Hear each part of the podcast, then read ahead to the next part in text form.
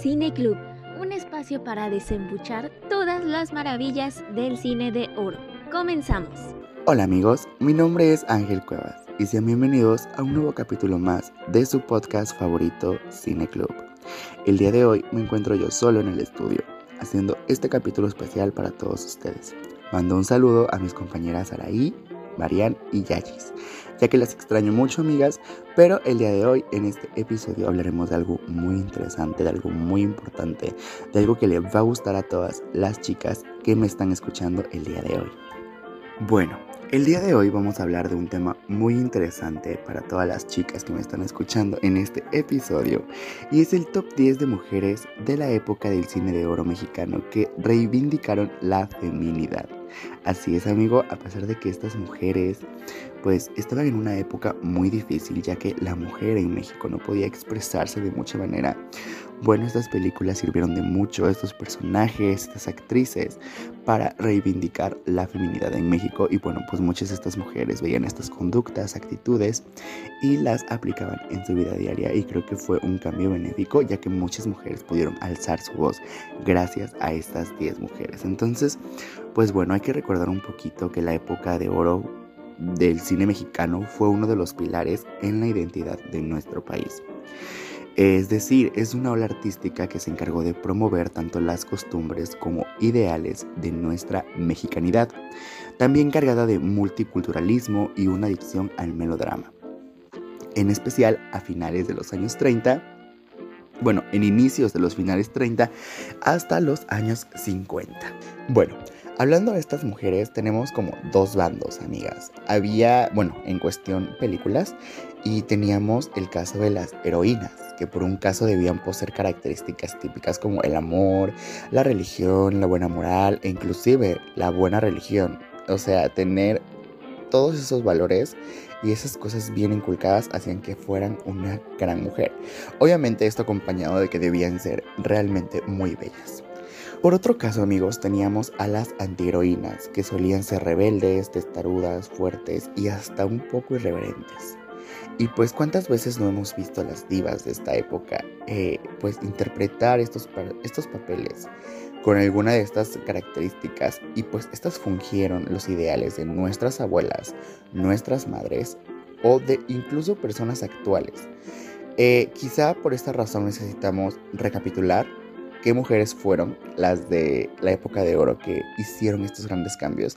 Y pues como les dije, ¿no? O sea, estos ideales, estas costumbres, estas ideas, todo, todo, todo esto fue, o sea, fue absorbido por nuestras madres, por nuestras abuelas o por nuestras bisabuelas. Entonces ahí partimos a una a costumbres, tradiciones, formas de pensar que se van de generación en generación. En la posición número 10 tenemos a la hermosa Miroslava. Esta actriz de origen checo y naturalizada mexicana comenzó su carrera de actuación en Latinoamérica como resultado de su peregrinaje causado en la Segunda Guerra Mundial.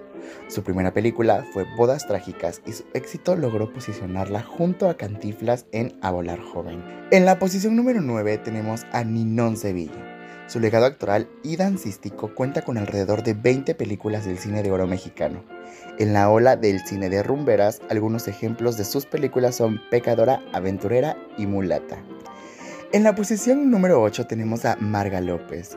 Es una argentina nacionalizada mexicana que comenzó su carrera cinematográfica en un papel de mesera en El Hijo Desobediente. Actuó en Nazarín de Luis Buñuel y en las telenovelas Aventuras en el Tiempo y Bajo la misma piel. Su actuación tuvo reconocimiento a nivel internacional. Y bien, en la posición número 7 tenemos a la primera actriz que recientemente hablamos de ella en un capítulo con las chicas y es nuestra adorada Silvia Pinal. Ella es catalogada como primera actriz teniendo presencia en el cine, televisión y teatro. Inició su carrera profesional en 1949 y recibió el premio Ariel en los años de 1953, 1957 y 1958. Entre sus personajes más importantes se encuentran la película Viridiana de Luis Buñuel. Y pues en la posición número 6 tenemos a Sara Montiel, amigos. Este ícono de culto esta chica es un ícono de culto. Sus éxitos en cine y música eclipsaron su belleza. Ella es de España, pero decidió hacer su fortuna en América desde el año de 1950. Un año después se naturalizó como mexicana y se fue a trabajar a Hollywood. Sus trabajos superaron las ventas mundiales de Elvis Presley y Frank Sinatra. Muy icónica, Sara Montiel. Ahora tenemos en la posición número 5 a Evangelina Elizondo. Su carrera actoral de Evangelina fue variada.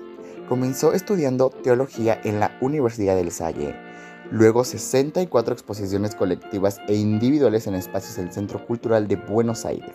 También estuvo en el Salón de la Plástica Mexicana y dobló la voz en español de Cenicienta de la película Walt Disney. Ahora tenemos en la posición número 4 a Elsa Aguirre. Ella es una de las principales divas de la época del cine de oro mexicano, junto con Silvia Pinal y Sara Montiel, que han sobrevivido al paso del tiempo. Su carrera fue una de las más productivas al lado de Pedro Infante y Jorge Negrete. Ahora tenemos a Katie Jurado en la posición número 4. Aunque Katie nació en la Ciudad de México, ella comenzó a trabajar como actriz en Hollywood. Eventualmente regresó a su país natal y continuó en su carrera. Fue en México que protagonizó junto a Pedro Infante la película de Nosotros los Pobres, la cual la llevó a la fama. Recibió una nominación al Oscar como mejor actriz de reparto por su trabajo en Broken Lands. En la posición número 2 tenemos a Dolores del Río. Trabajó junto con Marlene Dietrich, Joan Cranford, Catherine Hepburn y Pedro Armendáriz. Fue una íntima amiga de Diego Rivera y Frida Kahlo, así como la máxima estrella del cine mexicano y de Hollywood. De hecho, mientras que su rostro fue considerado como uno de los más perfectos, sus interpretaciones la llevaron a ser catalogada como una de las mejores actrices en la historia del cine en México. Y en la posición número uno tenemos a la diva reina potra, la más de la más, la patrona de patronas, María Félix. Era obvio, amigas, que tendríamos a este ícono de feminismo en el número uno. Basta con ver sus entrevistas, basta con ver su forma de expresar, basta con ver la forma en la que ella se amaba, se trataba y se valoraba sobre todas las cosas. Actualmente podemos ver muchos videos donde María Félix dice, mujeres, prepárense, estudien, etc. O sea, es como que ella, esa mujer vivía en otra época y pues a pesar de eso, estaba muy adelantada a esos temas, entonces es muy icónico como ella lo habló. Y pues María Félix, amigos, en primer lugar, es la quinta esencia del cine de oro mexicano. Obviamente ella se convirtió en un símbolo y mito del cine, conociéndose como la Doña o María Bonita. Participó en numerosas películas junto a Jorge Negrete, Pedro Infante, entre otros. Estuvo casada con Agustín Lara, quien le compuso María Bonita. Y pues bueno amigos, ustedes si quieren conocer más de María Félix, recuerden que tenemos un capítulo especial dedicado a esta gran actriz. Y pues bueno amigos, muy interesante conocer a estas 10 mujeres de la época del cine mexicano que reivindicaron la feminidad en México. Creo que es un tema muy importante a tocar, ya que el feminismo está a la puerta del día en pleno 2021.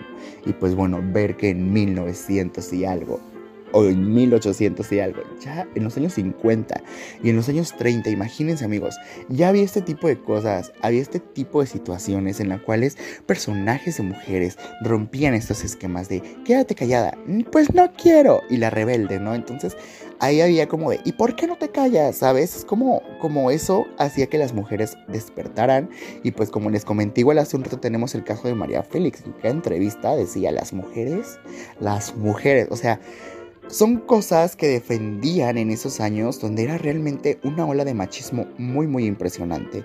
Y pues considero que es importante tener en cuenta a estas mujeres porque prácticamente podrían ser nuestras pioneras en el feminismo. Así que es muy importante, amigas, como dijo María Félix, educarse, informarse y estar preparadas. Así que yo les recomiendo eso a todas las personas que nos estén escuchando aquí en Cine Club, que pues lo hagan, investiguen y también amigos se informen y hay que ser un poco este, empáticos con todas estas cosas. Pues bueno amigos, este va a ser un episodio algo corto, estoy muy triste muy triste de que este episodio se está acabando. Y pues espero hayan disfrutado este top 10 de estas chicas tan impresionantes que han hecho que el cine de oro en México sea un éxito y a pesar de eso que hayan hecho que es o sea, que con estas actitudes, que con estas formas de actuar, que con estos personajes, ellas hayan hecho un cambio en nuestras mujeres en México, aunque también sí hicieron ciertos, este, ¿cómo se llama? Estereotipos acerca de la mujer en México. Pero bueno amigos, eso lo dejaremos para el siguiente capítulo de Cine Club. Mi nombre es Ángel Cuevas, yo me despido de todos ustedes, les mando un fuerte abrazo donde quiera que me estén escuchando, a la hora que me estén escuchando, y le mando un fuerte abrazo y un saludo a mis compañeras Araí, Yadai y Marian, que el día de hoy no me pudieron acompañar, pero que pronto estaremos con ustedes para un episodio más de Cine Club. Que tengan bonito día, adiós.